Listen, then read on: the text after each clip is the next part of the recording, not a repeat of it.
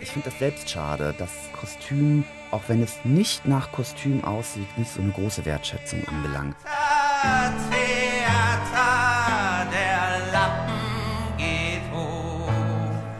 Nur um des Auffallens willen, das wäre ja falsch. Also dann wären wir ja irgendwie in der Mode. Jeans ist ja nicht nur Jeans und T-Shirt ist nicht nur T-Shirt. Sie glauben gar nicht, was man sich an einem weißen T-Shirt abkrepeln kann. Also es muss ja irgendwie was erzählen und es muss eine Welt eröffnen, finde ich. Und es geht ja nicht darum, dass ich jetzt ein Kostüm mache oder damit ich in der Zeitung stehe.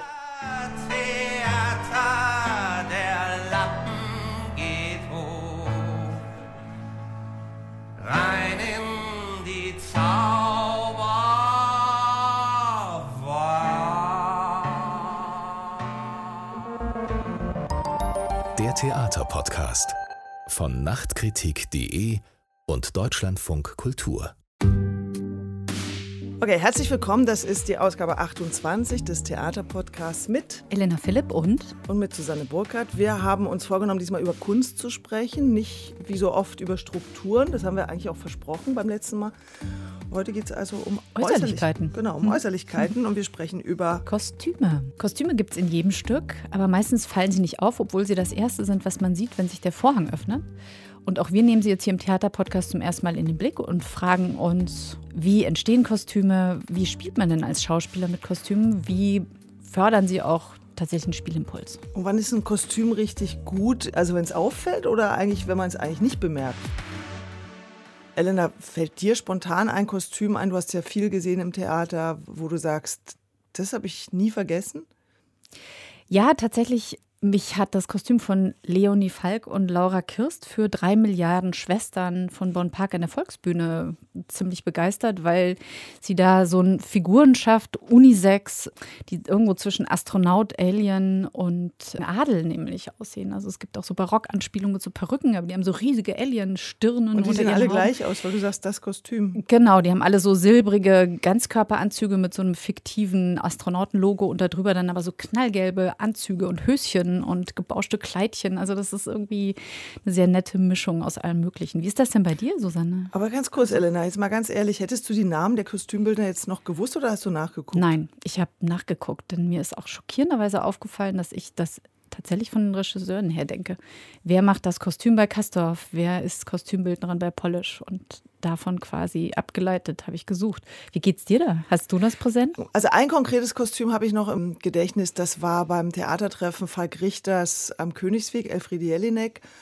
Und da ist Benny Klaasens irgendwann als so durchgeknalltes Kind, der so ganz trotzig aufstampft. Und da hat er so ein rotes, seidenes wie so ein Hängerchen, so ein Kleidchen an mit so einer barocken Rüsche vorne dran. Das fand ich irgendwie, diese, diese Mischung aus verspieltem Barock und diesem wütenden, trotzigen Kind, das habe ich mir gemerkt. Ich glaube, das war Andi Besuch, der Kostümbildner des Jahres, ich glaube 2018 oder 19, weiß jetzt nicht mehr genau.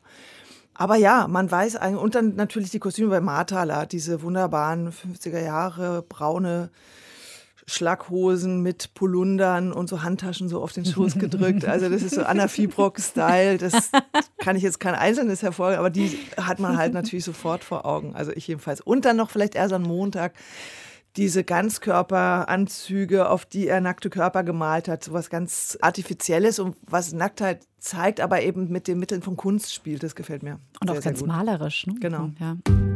Barocke Kostüme und meterhohe Perücken, die gibt es ja auch bei Victoria Beer. Und Victoria Beer, Kostümbildnerin des Jahres 2020, ist heute bei uns zu Gast. Also zugeschaltet aus Basel. Da probt sie nämlich gerade das erste Mal nach einer sehr langen Corona-Pause. Herzlich willkommen, Victoria Beer. Hallo. Und wir haben Reinhard Grebe zu Gast. Ich muss jetzt einmal tief Luft holen. Er ist Schauspieler, Autor, Liedermacher, Regisseur ja, ja. und Puppenspieler. Und Obstbauer auf jeden Fall auch. Obstbauer, Äpfel? Tomaten züchte ich auch. Äpfel, ja. In Brandenburg? Ja, natürlich. Also Pomologe, Hobby ja, Pomologe, ja. Mhm. Sehr schön. Weiß nicht, ob wir darauf noch zurückkommen, aber mal gucken. wir schauen mal. Ja, also herzlich willkommen. Äh, Reinhard Grebe probt gerade in Dresden ein Stück über den richtigen Abstand, nämlich 1,50 Meter wird es heißen, eine Theaterfantasie und was das... Mit PH. Eine Theaterfantasie mit PH in alt, alte Duden-Rechtschreibung. Und wie das Abendfüllen sein kann, das klären wir auch gleich Alles noch. klar. Mhm. Viktoria Bär, ja, erstmal von meiner Seite auch herzlichen Glückwunsch zu dieser erneuten Auszeichnung. Auch wenn. Vielen Dank.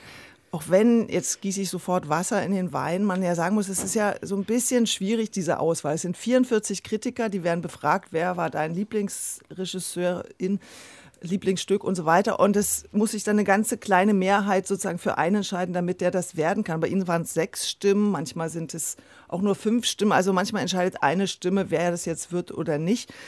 Trotzdem ist es toll und völlig hoch verdient. Vielleicht mal ganz kurz zur Erklärung, Viktoria Bär. Du hast schon über 15 Mal mit äh, Herbert Fritsch zusammengearbeitet und da wahnsinnig schrille, fantasievolle, sehr, sehr bunte oft Kostüme entworfen. Die Schauspieler tragen manchmal, weiß ich nicht, 40 Zentimeter hohe Perücken, sind sehr extrem geschminkt. Also das sind wirklich sehr kunstvolle Kostüme. Interessanterweise habe ich da mal auf deiner Seite geguckt. Du warst ja wahnsinnig fleißig. Du hast über 57 Theaterstücke ausgestattet mit Kostüm, 19 Opern. Und wenn man dann mal diese Fotos durchklickt, ja, Wahnsinn dann fällt auf, dass es ja eben klar viele Arbeit mit Herbert Fritsch waren, aber eben auch ganz viele andere Kostüme, ganz normale Kostüme, also so Alltagsklamotten würde ich jetzt mal so sagen, aber auch so Ganzkörperanzüge, Hautfarben, zum Beispiel für eine Inszenierung von Antu Romero Nunes. Aber alle fünf Auszeichnungen zur Kostümbildnerin des Jahres waren für Arbeit mit Herbert Fritsch. Ist das dann ja. sowas, wo man sagt, ja, das ist einfach meine beste Arbeit? Oder hast du da manchmal gedacht, sehen die die anderen eigentlich gar nicht? Gute Frage. Meine beste, also ich mag viele, also ich mag nicht alle meine Arbeiten. Das ist natürlich irgendwie wahrscheinlich bei jedem Künstler klar, dass man nicht alles gut findet, was man macht. Mhm. Aber ich glaube, die Verbindung mit Herbert ist einfach eine sehr spezielle, eine sehr besondere Verbindung, wo wir so ineinander greifen mit unserer Fantasie. Und da kommen irgendwie dann immer die besten Sachen raus. Da explodiert es irgendwie so. Bei Herbert gibt es immer äh, schon durch die Stichworte, ist man da schneller in einer Welt. Und bei anderen Regisseuren ist es häufig einfach ganz, ganz offen und man sucht erstmal wahnsinnig lange. Und das ist für mich erstmal ein großes Abarbeiten, in was für eine Richtung das überhaupt geht. Und bei Herbert Fritsch geht das irgendwie schneller. Was sind denn so Stichworte bei Herbert Fritsch? Was sagt denn der dann so? Oder wie funktioniert das, wenn die Fantasie explodiert? In dem Fall in der Schaubühne jetzt zum Beispiel war es, wir wollen richtig Molière, richtig in so eine Barockzeit reingehen. Und vor allen Dingen ist es bei Herbert immer, immer wieder die Bühne, immer die Farbigkeit. Und da gibt der Raum einfach schon so viel vor. Und dadurch kommt man dann irgendwie, komme ich relativ schnell auf eine Welt, die dann entsteht. Also vielleicht zur Erklärung, die äh, Bühne gestaltet Herbert Fritsch meistens selber, ne? Oder immer? Genau. Und äh, bei Amphitryon sind das so bunte Papiervorhänge, also wie so eine Rahmung aus Papierfahnen so um die Bühne, aber mehrere hintereinander. Genau, eigentlich Und eine traditionelle Gassenbühne eigentlich. Papiertheater. Aber aus Papier Sehr mechanisch. Und die Kostüme ja. nehmen die Farben eigentlich auch auf von diesen Vorhängen, ne? Genau. Genau, das könnte so eine Art Mimikrie entstehen. Also wenn die Figur, die orangene Figur vor der orangenen Wand steht, ist sie plötzlich verschwunden. Das war auch so eine Überlegung, dass die Götter in dem Stück Amphitryon sich auflösen können in dem Raum. Reinhard, was hast denn du für eine Beziehung zum Kostüm? schau, schau, mich an. Ja, vor, allem auch, ja, vor allen Dingen also, Reinhard ja gerne mit freiem Oberkörper öfter mal und Indianerfederschmuck. Also die Kostümbildnerinnen, die mit mir arbeiten, die schlagen oft, also ich, ich lasse die machen. Ich habe da wenig, wenig Ahnung, muss ich sagen. Und was muss denn ein gutes Kostüm leisten, so für einen Schauspieler? Wie muss man sich denn da drin fühlen? Muss behindernd sein. ja? Ja, zum Beispiel. Also Richtig. kann sein, dass, dass er Probleme kriegt. Hilft das bei der Rolle, so kann ein sein, Kostüm? Ja, ja, ja, klar. Also vielleicht auch sich zu verstecken hinter einer anderen Identität? Auch das, alles möglich. Also wir hatten jetzt, wenn, wir, wenn ich schon mal vorgreifen darf, äh, 1,50, da haben wir so Abstandskostüme, da sitzen die in irgendwelchen Kartons, Saunabehältern oder mit so Schirmmützen, die 1,50 sind. Also das macht alles Probleme auf der Bühne. Macht was her. Ja. Victoria, wie ist das denn im Amphitryon? Das sind ja teilweise auch sehr ausladende Kostüme oder in anderen Stücken gibt es dann diese wahnsinnig hochtupierten Perücken. Wie sind denn da so die Rückmeldungen von den Spielerinnen? Wie gehen die damit um oder entwickelt ihr das zusammen? Also Kostümbild entsteht ja oft auch ein bisschen später oder so im Prozess. Wie geht ihr da vor? Also bei Fritsch entsteht eigentlich wenig im Prozess. Das ist so der große Unterschied. Da komme ich eigentlich zu Probenbeginn mit den fertigen Figurinen und versuche die Probenkostüme auch so nah wie möglich an den Originalkostümen zu haben, weil es eben, wenn man so einen Reifrock wie zum Beispiel bei Amphitryon oder das haben wir auch in einigen anderen Inszenierungen schon gehabt, äh, einfach auch ein Hindernis sein kann. Und man muss einfach lernen, sich damit zu bewegen und das eben als kein Hindernis, sondern als Geschenk, sage ich mal, für die, für die Rolle nehmen. Und dass man gerade aus solchen, aus, also solche Dinge benutzt, das finde ich total wichtig, um eine Körpersprache oder eine Bewegung für die Figur zu finden. Also das macht ja auch einen großen Teil der Figur aus auf der Bühne, wie sie sich bewegt. Das kann man übrigens, kleiner Tipp für alle, die die Inszenierung nicht gesehen haben, auf YouTube ganz schön sehen. Da gibt es ein Probenvideo, da hat Joachim Meyerhoff nur so einen angedeuteten Reifrock an und es gibt halt auch einen Trailer für die Inszenierung, sodass man den Vergleich mal hat zwischen diesen Probenkostümen. Ja. Victoria, du hast ja schon als Kind Puppen angekleidet und mit zwölf erste Bikinis entworfen und dann schon mit 15 für das Theater Koblenz Klamotten genäht. Also das mit diesen Kostümen, das hat dich offenbar schon immer irgendwie beeindruckt.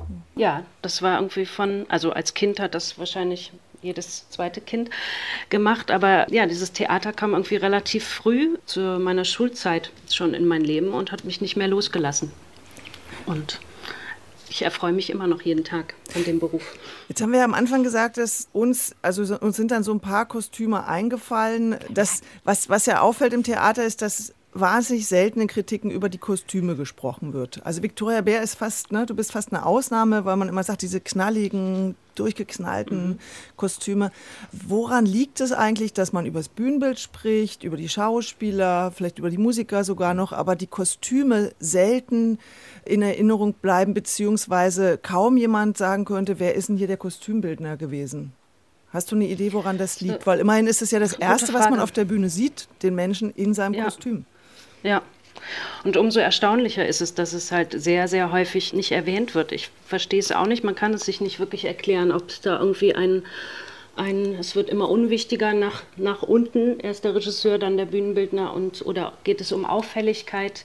Es ist sehr, sehr unterschiedlich. Es kommt wahrscheinlich auf das Auge des Kritikers an, ob er ein Auge dafür hat, ihn das interessiert oder ihm das wichtig ist, um über dieses Stück nachzudenken.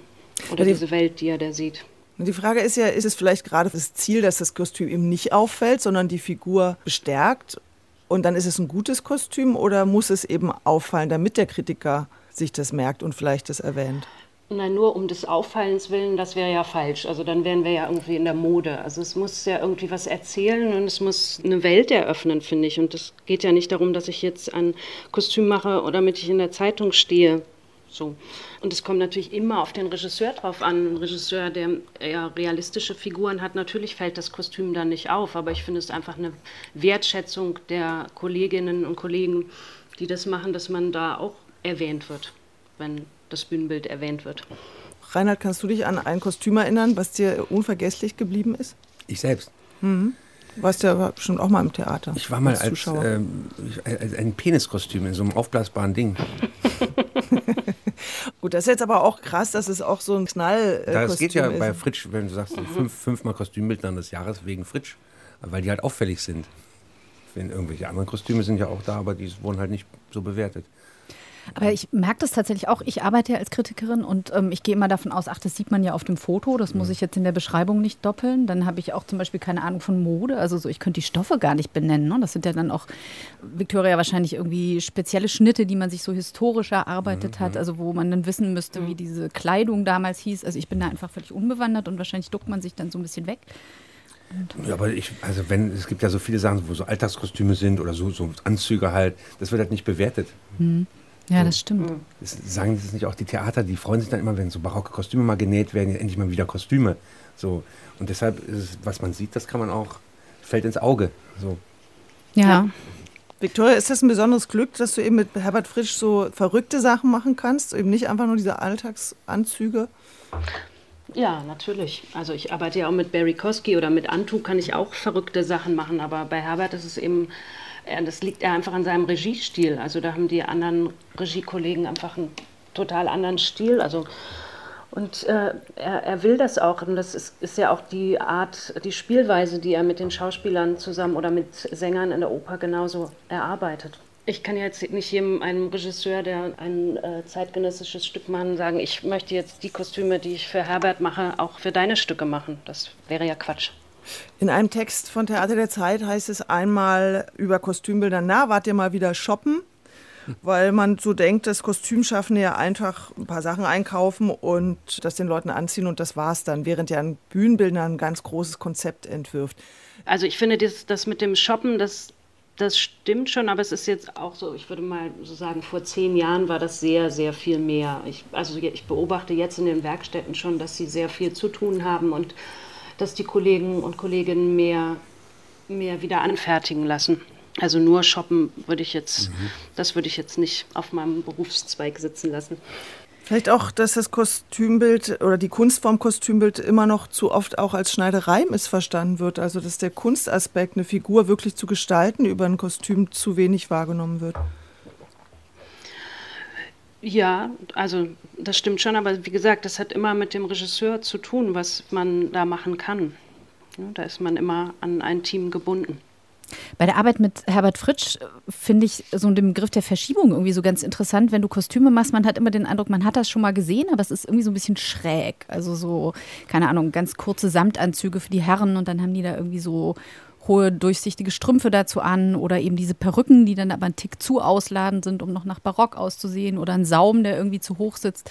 Also kannst du damit was anfangen oder wie würdest du denn so ein Prinzip von deiner Arbeit beschreiben? Also wie gehst du denn daran? Recherchierst du historisch und veränderst das dann zeitgenössisch oder vielleicht einfach mal ganz konkret so ein, zwei Arbeitsweisen? Also ich, ich suche viel so in der, in der Historie und in der Kostümgeschichte natürlich und ähm, mein Prinzip ist, glaube ich, häufig, dass ich einfach mit Übertreibungen arbeite und dass ich einfach die Sachen, die man so kennt, quasi wie aufblase und äh, größer mache oder in Proportionen verziehen oder eben in, an, in eine andere Farbigkeit bringe oder die Frisuren größer mache, als sie eigentlich sind oder in der normalen Proportion. Und das geht aber wieder einher mit dem Spielstil und mit der Übertreibung, die es in der Fritsch-Ästhetik, sage ich mal, in der Mimik und Gestik auch gibt. Das ist sozusagen so alles eins. Damit der Reinhard Grebe jetzt hier nicht sofort den ganzen Kaffee austrinkt, weil er nichts zu sagen hat gerade und nicht gefragt wird, äh, mal jetzt eine Frage an Reinhard Grebe. Ja. Soweit ich mich erinnern kann, die ersten Male, wo ich gesehen habe, wie du aufgetreten bist, das war mit nacktem Oberkörper. Das ist aber schon länger her. 2006. Ne?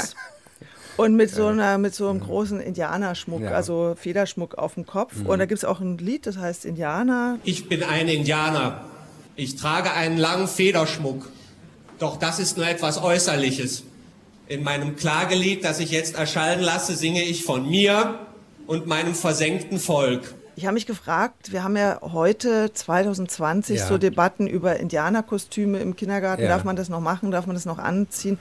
Wirst du manchmal jetzt, also wie blickst du heute auf deine Zeit als Indianer äh, also auf der Bühne zurück? Ich ist gerade ist ein Plakat in Berlin, weil ich nächstes Jahr in der Waldbühne auftrete. Da ist der gesprengt der Schmuck. Gesprengt? Ja, der, ich habe vor Jahren schon, vor zehn Jahren gab es schon auf der Homepage irgendwelche Anschuldigungen von Indianerfreunden. Cultural, ja, ja, sowas. Äh, kulturelle Aneignung. Kulturelle Aneignung. Ja, genau. Ja. Aber so einfach ist es, glaube ich, nicht. Oder es ist, es ist ja damit verbunden, dass so meine Geschichte damit, dass mein Vater eben Karl-May-Forscher war. Und das, das hat ja alles damit zu tun. Das ist so, das erzähle ich auch in den Programmen. Das ist jetzt ein Bild, dass man da äh, das sieht.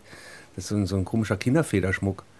Und ich denke, äh, ich, ich, ich habe auch über kulturelle Aneignung jetzt gearbeitet und da das thematisiere ich auch, trotzdem trage ich den noch manchmal. Ne? Oder ich habe das, ich, ich, ich schmeiße den jetzt nicht gleich weg, ich verwurste das jetzt oder ich habe das jetzt, habe den Boost reingemacht. Also er fliegt, er fliegt mir um die Ohren.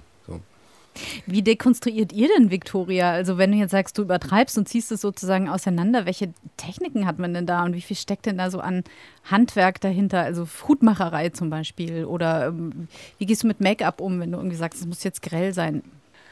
Also ja, vom Handwerk, ich arbeite natürlich ganz eng mit den Gewandmeistern an den Häusern zusammen und mit denen bespreche ich jetzt zum Beispiel, wenn ein Ärmel explodieren soll, schauen wir uns erst einen normal großen Ärmel an und dann wird er immer weiter so konstruiert, dass er immer größer wird. Und wenn er groß genug ist, dann sage ich Stopp.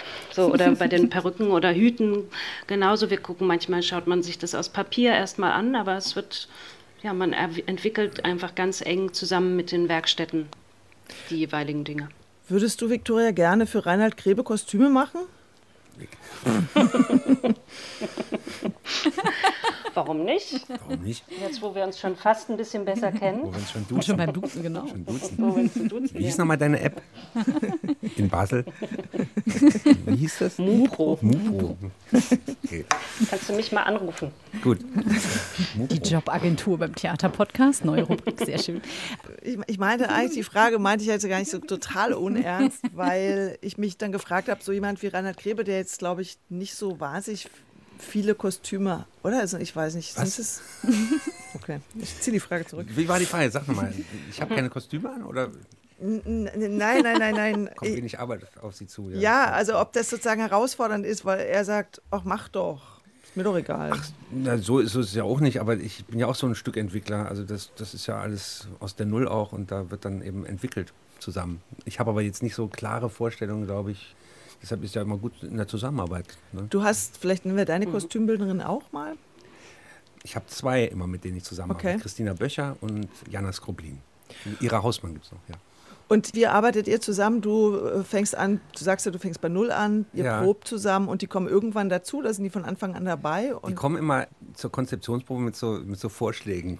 Da ist ja noch nichts fertig. Das wird dann eben alles im Verlauf der sechs, fünf, sechs Wochen gemacht und angefertigt oder gekauft oder ran, rangenäht. aber so. Vorschlägen, weil ich erinnere mich beim Bühnenbild äh, einmal bei René Polisch, da hat der Wilfried Minks einfach ein paar Hühner auf die Bühne gestellt und er wusste überhaupt noch gar nicht, was da passieren soll in Hamburg. Ich glaube, Kostümbildner, Viktoria, korrigier mich, kommt ja erst dazu, wenn es schon konkretere Ideen gibt. Es gibt natürlich so, ist es jetzt nicht aus der Null, aber wir machen sozusagen, wir reden natürlich viel vorher auch drüber, aber das, es ist nie fertig. So. Bei 1,50 Meter Ja. sind es ja jetzt, wie du sagtest, so Dinge, die tatsächlich 1,50 Meter lang sind. Das ist ne? eine Szene, das Aha. ist eine Szene Ah. davon. Sind nicht nur in Kartons. Also. Ja. Es gibt ja auch diese tollen transparenten Bälle, die man gerade irgendwie ganz oft sieht. Ne? So, ja, die, die kommen auch vor. Was Das- ist denn das eigentlich? Wie heißen die denn? Ich habe keine Ahnung, das gab es im Rock- und Pop-Bereich, wird da mit Stage-Diving gemacht, dass man da über die Zuschauer rüberkugelt. Das sind, da gibt es aber auch als Für alle möglichen Akrobatik. Shows inzwischen äh, Ja, schon. genau. Und wir spielen da Romeo und Julia drin. Also sozusagen. Das ist aber jetzt eine Szene. So. Die konnten zueinander nicht gelangen. Ja, genau. Ja, eigentlich würde dir zwei tatsächlich ganz gut zusammenpassen. Ne? Man sagt explodierende Kostüme, wo durch den Reifrock quasi der Abstand schon irgendwie eingebaut ist. Find Sag ich mal, gut. ja. Victoria, wie ist das denn jetzt in Basel? Was machst du da und wie hat sich denn das durch Corona auch verändert? Also wie, sind, wie schreiben sich denn diese Hygieneauflagen in die Kostüme ein? Denkst du anders? Ich muss ein bisschen anders denken. Also ich habe an der Kostümabteilung eigentlich eine Hygienevorschriften und ich darf zum Beispiel jetzt für die Probenkostüme nur Kleidung raussuchen, die man bei 60 Grad waschen kann. Da wird es schon mal die Auswahl Ui. sehr, sehr eng. Also Das ist mir neu. mit Aha. großen Roben und so weiter. Fantasie ist- in ist da gar Polyester. nichts. 60 Grad. Ja. Also das ist jetzt nur, nur für, die, für die Probekostüme. Äh, Entschuldigung, ist, ist das eine Vorschrift, die irgendwo steht, ja? Mit 60 Grad? Genau.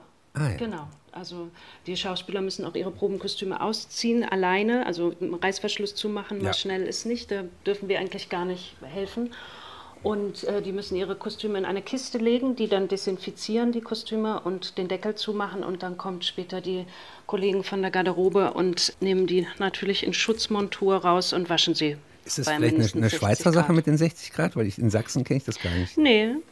Also ich war, jetzt gerade in Hamburg, da habe ich es jetzt mit den Probenkostümen nicht mehr mitbekommen, aber ja, ein bisschen anders denken muss man schon. Okay. Jetzt auch mit den Originalkostümen dann, die machen wir auch möglichst einfach waschbar. Also der Aufwand sollte möglichst klein sein. Aber wie ist das dann- Ganze Desinfizieren und so weiter viel Zeit in Anspruch nimmt. Wie ist das dann mit Repertoire? Also wenn jetzt Amphitryon kann dann jetzt nicht gespielt werden, weil die Kostüme nicht bei 60 Grad gewaschen werden können?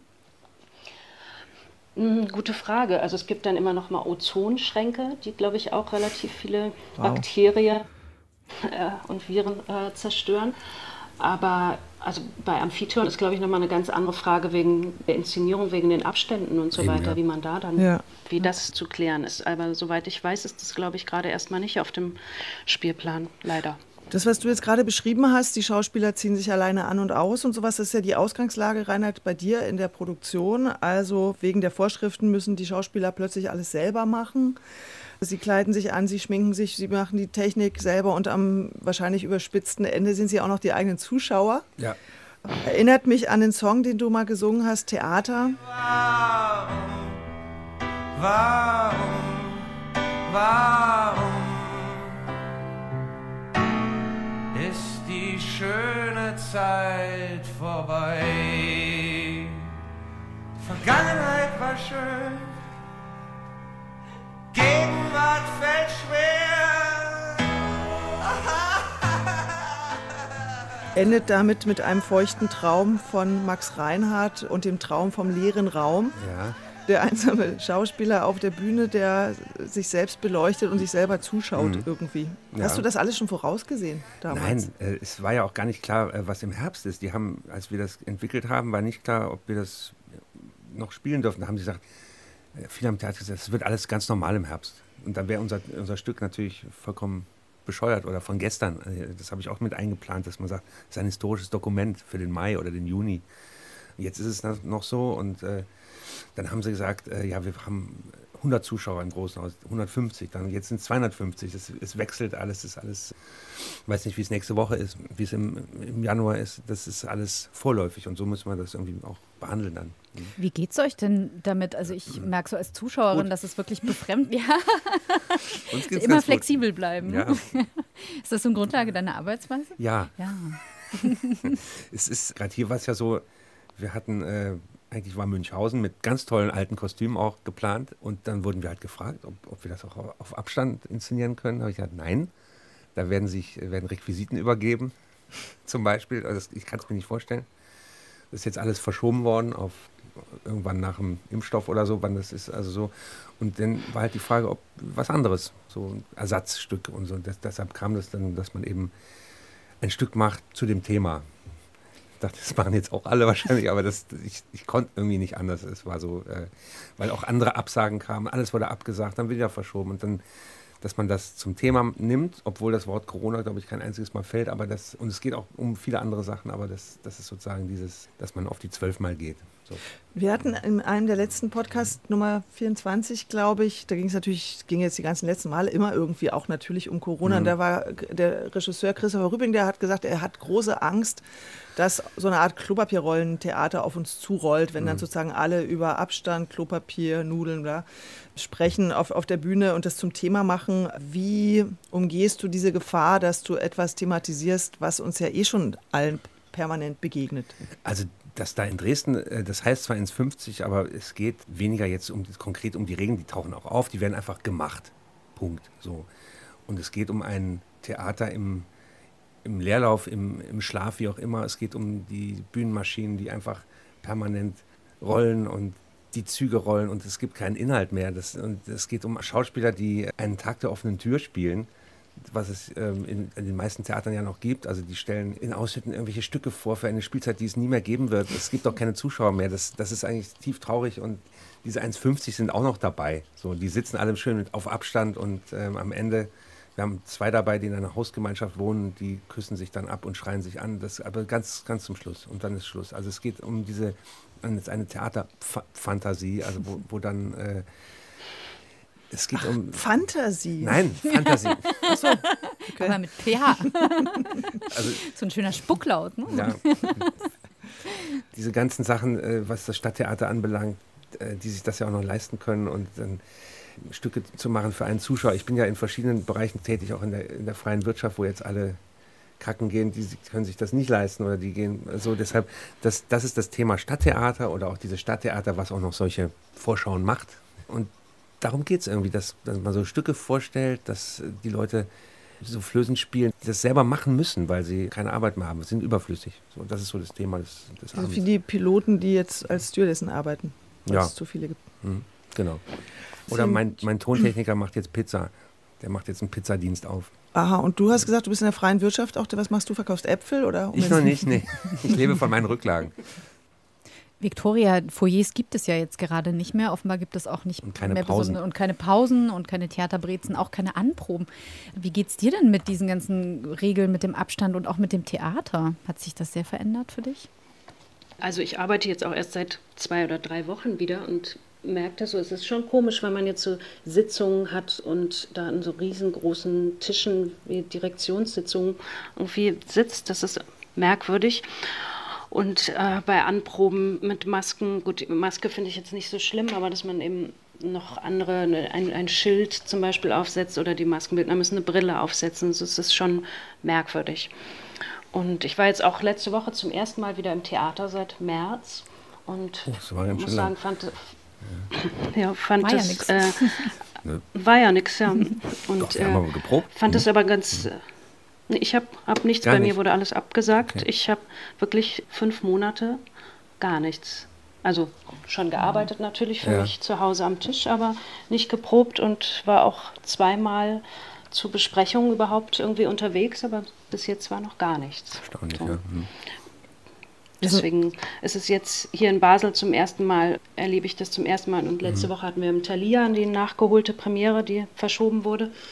Und das war schon ein bisschen merkwürdig. Vor dem Theater hat man sich gefühlt wie am Flughafen mit all den Absperrungen und so. Und ich glaube, es ist schon komisch, dass die Zuschauer so verteilt sitzen, wenn ein bisschen wie eine schlecht verkaufte Vorstellung, aber selbst da werden die Leute ja zusammengesetzt und es entsteht irgendwie eine Energie. Und so ist das alles so verteilt und ich stelle mir das schon sehr schwer vor.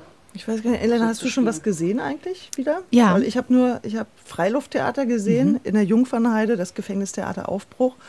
Mit Sommernachtstraum, da war man natürlich auch super lässig verteilt, aber da war das eher so wie, ja, ist halt nicht so voll geworden. Aber dadurch, dass es draußen war, war trotzdem sehr, sehr schön, überhaupt mal wieder gemeinsam was zu sehen. Und es war einfach, es hat großen Spaß gemacht.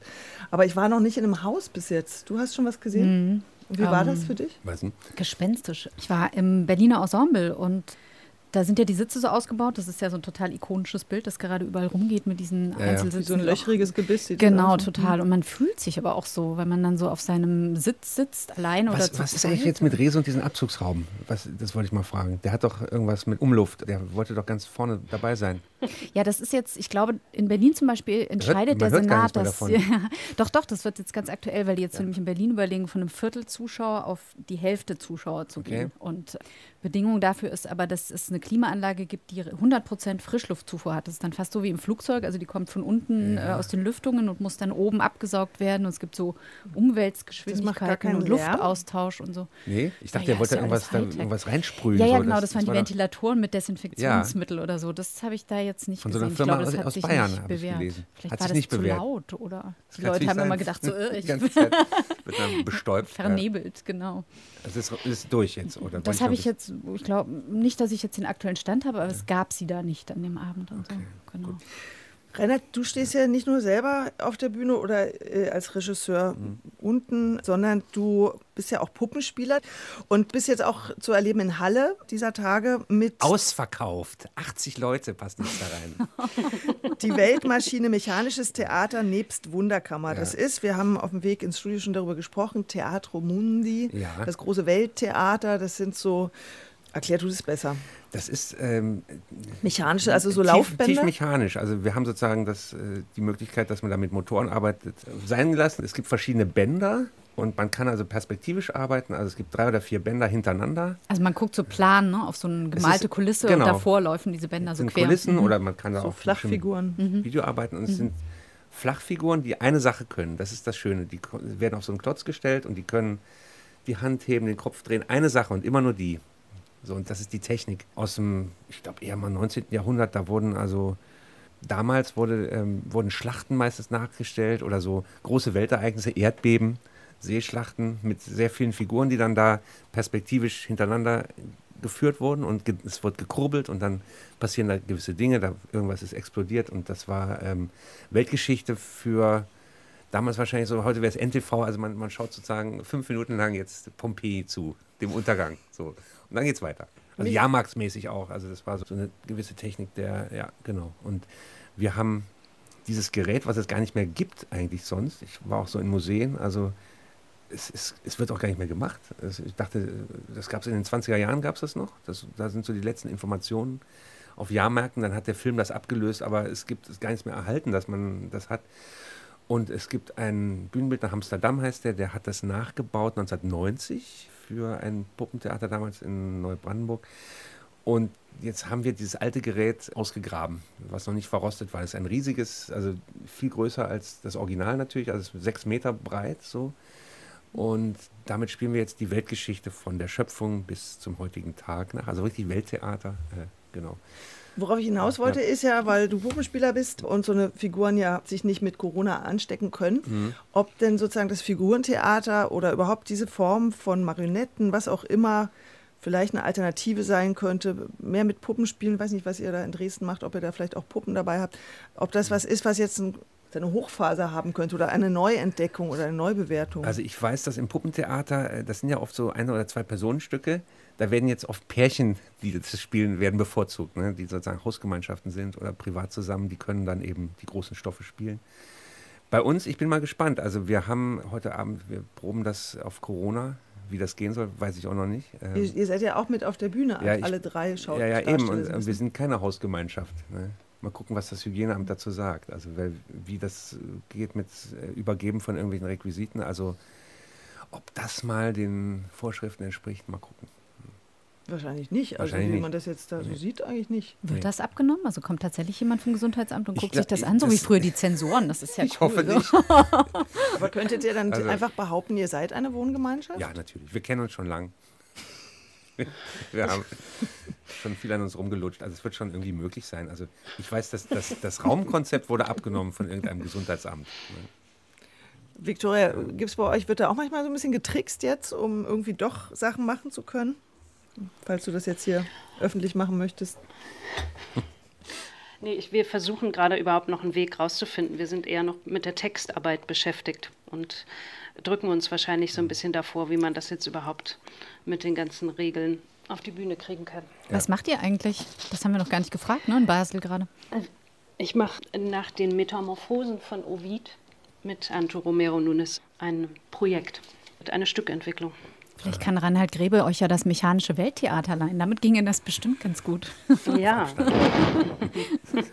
Reinhard, bei euch im 1,50 Meter sind ja wirklich viele Leute beteiligt. Also es ist eine erstaunlich große Besetzung, was Ja. man jetzt gar nicht so denkt, wo man denkt, äh, zwei, drei Leute vielleicht. Wie macht ihr das da? Wir nehmen es wirklich ernst. Ich glaube, bei der Abnahme war es so, dass die waren erstaunt, dass wir waren wahrscheinlich die Einzigen, die sich wirklich dran gehalten haben. Also dass man wirklich sagt, 1,50 Meter, die stehen da und äh, dann gibt es diese Abstandskostüme und das ist die Regel. Und falls mal zu laut gesprochen wird, wird nach hinten gesprochen. Und wir haben sozusagen einen Hygienebeauftragten da, der dann immer einschreitet, wenn zu laut gesprochen wird oder nach hinten halt, ne? oder sechs Meter, das gibt ja ganz klare Vorschriften. Wir haben ein Flötenkonzert, da schauen wir nochmal, wo zwölf Meter Abstand gilt mit Blockflöten. Also man muss da ganz akribisch dran arbeiten. Ne? So. Wir beömmeln uns ja hier gerade so ein bisschen, aber ähm, ich musste gerade, als du sagtest, wir nehmen das ganz ernst mit dem Abstand an diese Ja. Kolumne von Medi Kiak denken, in der sie von der Gedenkfeier in Hanau erzählt hat und meinte, dass irgendwie so Punkte auf die Straße gesprüht worden seien und die Leute Ja. sich sozusagen da einordnen mussten. Gibt es auch eine tragische Dimension bei euch in 1,50 Meter? Also äh, sozusagen das, wo Corona schwer wiegt und Die tragische. Komponente ist, glaube ich, weniger Corona, weil das ist auch dabei, aber wird nicht thematisiert. So, das, ist, das ist einfach so, dass die den Abstand haben. Die tragische Komponente ist einfach die Überflüssigkeit von Künstlern vielleicht, also an, in dem Stückzusammenhang jetzt. Oder so das nicht systemrelevante oder so, dieses blöde Wort, was da eben manchmal fällt. Ne? Also, dass die eben vergeblich da ihre Rollen spielen und immer wieder und so, das, das ist es eher. Deshalb ist das nicht so, das Thema 1,50 ist auch dabei, sagen wir so. Das klingt so ein bisschen nach Verlöschen. Victoria, habt ihr auch so ein Gefühl von, ja, man kocht da jetzt in seinem eigenen Saft und weiß gar nicht, ob man noch nach außen dringt oder sich tatsächlich erstmal eine Weile mit sich selbst beschäftigt als Theater, bis man dann vielleicht wieder öffentlichkeitswirksam wird? Na, wir hatten jetzt, also äh, die letzte Produktion mit Anto, die jetzt noch rauskam, die haben wir so ein bisschen Corona-tauglich umgebaut, den Tisch noch mal ein bisschen ausgezogen, dass die Schauspieler weit auseinander saßen. Da hatte man schon eher das Gefühl, dass es wieder normal ist. So. Aber jetzt ist die Produktion auch mit elf Leuten ziemlich groß und ich bin gespannt, wie das wird. Wann ist Also im Premiere? Moment also am äh, 9. Oktober. Ah. Also wir haben noch ein bisschen. In der Frankfurter Allgemeinen Zeitung wurde kürzlich darüber nachgedacht, wie sich Kunst durch Corona verändern wird. Da gab es die These, die Kunst wird schrumpfen, gerät finanziell unter Druck, denn der Konsens, ob Kunst fördernswert ist, der schwindet. Wie seht ihr das mit Blick auf die Zukunft des Theaters? Victoria, willst du sagen? Ich bin da, glaube ich, ja, ich bin da einfach sehr optimistisch und denke, es wird immer weitergehen und es geht gar nicht ohne Kunst. Es gibt es immer schon, es wird es auch immer weitergeben, hoffe ich. Und so muss es sein. Ja, es, es gab halt so, gestern haben hier die Veranstaltungstechniker demonstriert in Berlin, da waren glaube ich auch 10.000 Leute da und Herbert Grönemeyer hat eine flammende Rede gehalten. Da gab es auch so Äußerungen, dass jetzt diese Branche, das sind so Caterer, das sind so Eventleute und so. Das, es gibt so Äußerungen in Foren, also wo dann gesagt hat, dann geht doch arbeiten oder mach doch, mach doch was anderes. Also es gibt schon so hässliche Äußerungen auch gegenüber Theatern, glaube ich auch, ne? so den Künstlern. Das gibt es auf jeden Fall. Also in der, in der derzeitigen Lage. Das muss man sich dann anhören, ne? dass man also scheinbar nichts Richtiges ist oder das, da, da kommt dann sowas raus. Ne? So. Und wie gehst du damit um? Nimmst du, thematisierst du das im, in deinen Liedern, in deinen Programmen oder? Nein, ich kann es jetzt, ja natürlich, das bleibt ja nicht aus. Ne? Also, du hast mal gesagt, also ich muss mich nicht in diese Weltgeschichtsdebatten da einmischen, dann mache ich lieber Dadaismus. Ja, auch. Also jetzt hier konkret in dem Stück, was wir jetzt machen, ist es so, dass da diese Theatermaschine durchdreht und die Inspizientin in dem Fall oder die Schauspielerin die, die Rolle hat, plötzlich durchdreht und eben diese Systemrelevanzfrage stellt. Das ist so, dass wir nicht mehr wichtig sind. Das ist natürlich ein, da geht es an die Kante. Das, also, das, ich kann das gar nicht auflösen. Das ist einfach so, das ist ja ein Vorwurf, der da im Raum steht. Und ich kann jetzt nicht einfach sagen, ja, wir sind relevant. Natürlich, Kunst ist relevant, das wird es immer geben. Also in dem Moment ist es halt, betrifft es einen, man ist zutiefst getroffen und man schreit es raus. Das ist, ist doch relevant. Ne? Und dann steht es da einfach und wird nicht aufgelöst. Also das sind alles so Momente. Ne? So. Ja, ist das so eine Verunsicherung von mir? So, ja, ich dachte, es war es. über Jahre einfach nie in Frage gestellt, dass das wichtig ist, dass das gefördert werden muss und dass alle genau. das irgendwie brauchen. Alles war Kunst. Ne? Und die Menschen haben gerne sich mit Künstlern umgeben und haben sich mit ihnen ablichten lassen. Und es gab Fotos mit ihnen und man, man konnte sich präsentieren damit. Jetzt ist es problematisch, man kommt da gar nicht mehr hin, man kann keine Karten mehr kaufen, es ist, fällt aus. Und dann ist man natürlich raus aus dem Licht erstmal. Und man muss sich scheinbar rechtfertigen. Ne? So, das, und das will ich natürlich nicht. Man will sich nicht rechtfertigen für das, was man macht. Obwohl ja dadurch, dass jetzt so wenig Plätze verkauft werden, ja so eine umgekehrte Knappheit eintritt. Nämlich und die so sind noch nicht mal voll, das ist es nämlich. Also es ist ganz schlimm gerade. Also das heißt, die Aber ich dachte, die, die, die, wenigen Karten, die es gibt, die sind halt heiß begehrt. In. Halle gerade, beim Puppenspiel. Aber sonst ist es so, ich kann sagen, vom, vom Konzerten oder so, noch nicht mal die sind voll. Das ist gerade sehr beängstigend. Die Leute gehen nicht rein. Die haben Angst. Weil sie Angst haben. Angst oder sagen, es ist unangenehm oder es ist eben nicht wie früher. Man sitzt auf so komischen Stühlchen und äh, es kommt keine Stimmung auf. Und deshalb gehen sie lieber nicht hin oder bleiben zu Hause. Und das ist gerade so der, der Fall. Es ist nicht kein Hunger auf Kunst. Das kommt noch dazu. Ja, weil alles, was dazugehört, eben im Foyer noch stehen und noch was trinken und genau. ein bisschen quatschen und so, alles eben oder nicht mehr so. Kommt, man kann über das Internet nicht gleich so viele Karten bestellen. Man muss, man muss da irgendwas ausfüllen. Wie ist es überhaupt? Und deshalb äh, warten Sie erstmal ab. Jetzt ist es doch noch düster geworden naja, in diesem ist anfangs ja. heiteren Podcast. ist ja so. Ja klar, es ist total ambivalent. Ne? Also. Ja. Ja, jetzt, jetzt ist die Luft noch, raus. Ja. Jetzt, raus. So, jetzt müssen wir doch noch jetzt. einfach mal in Theater rein. Wir sind jetzt fertig. Genau, wir sind jetzt fertig. Wir machen jetzt Schluss. Es reicht jetzt. Du spielst jetzt da einfach an der Stelle noch mal so ein bisschen Musik. So einen Song rein. Wir hören noch mal den Song von ja. Reinhard Grebe hier, ja. Theater. Oder, äh, nee, ich hatte noch einen anderen rausgesucht eigentlich. Ah, Art. Art ist auch gut. Du kannst ihn jetzt auch live interpretieren, das wäre auch richtig super. Also ich bin, sagen wir mal so, echt viel unterwegs. Berlin, äh, Bad Hersfeld, Rio, Tokio. äh, und dann, ich mache Art. Das, das war sozusagen, man ist voll beschäftigt bis ins Jahr 2030. Ne? Man es hier und da. Und, ja. To be or not to be, ich mach Art. Ich mach Art. Ich mach die Bühne, die Kostüme, ich mach auch das Plakat. Wird alles extra bezahlt, ich mach Art. 2016 hatten wir schon Hard. 2017 Sabbatjahr. Naja, ein kleines Ding, Dong in Avignon. Projekt über Angst für einen Zuschauer im Heißluftballon. Dann eine Kleinigkeit mit Schweineblut fürs Goethe-Institut und dann Projekt in Essen. Ein Ding über Alzheimer. Ein Abend zum Vergessen. Ich mach ich kann nicht sterben, ich bin gebucht. Ja, oder so? Dieses, ja. ja. aber interessanterweise habe ich von ganz vielen Theaterleuten gehört, als dann das Theater geschlossen wurde, dass die meisten erstmal erleichtert waren und sagten, Gott sei Dank muss ich dieses Gastspiel nicht machen, Gott sei Dank muss ich diese Probe nicht, muss ich diese Produktion, die ich eh doof finde, nicht weitermachen. Also ähm, da habe ich manchmal gefragt, sind die Theaterleute selber eigentlich schon so müde mit dem Theater? Also, ja, das sind halt Luxusfragen, wenn man sich das man hat viel zu tun, ist auch mal schön, zehn Tage Pause oder so, wie war bei mir genauso. Man hat ja nicht gedacht, dass das jetzt so lange dauert. Also auch mal schön, mal Ruhe haben, ne? Tomaten züchten oder auf dem Land schön abhängen. schön Äpfel, ne? So, mhm. das, äh, Hättest du auch mal ein paar mitbringen können jetzt hier. Oder Apfelsaft. Okay, Victoria, letzte Frage. Also hast du dich dann, als es dann losging mit dem jetzt gar kein Theater mehr, hast du auch erstmal gedacht, oh gut, jetzt mal ein bisschen Pause oder hast du schon abgesehen, dass das länger dauert? Nee, das habe ich gar nicht. Ich fand es erstmal schön, weil ich bin ja auch eigentlich 200 Tage im Jahr mindestens unterwegs. Fand es erst auch mal schön, zu Hause zu sein.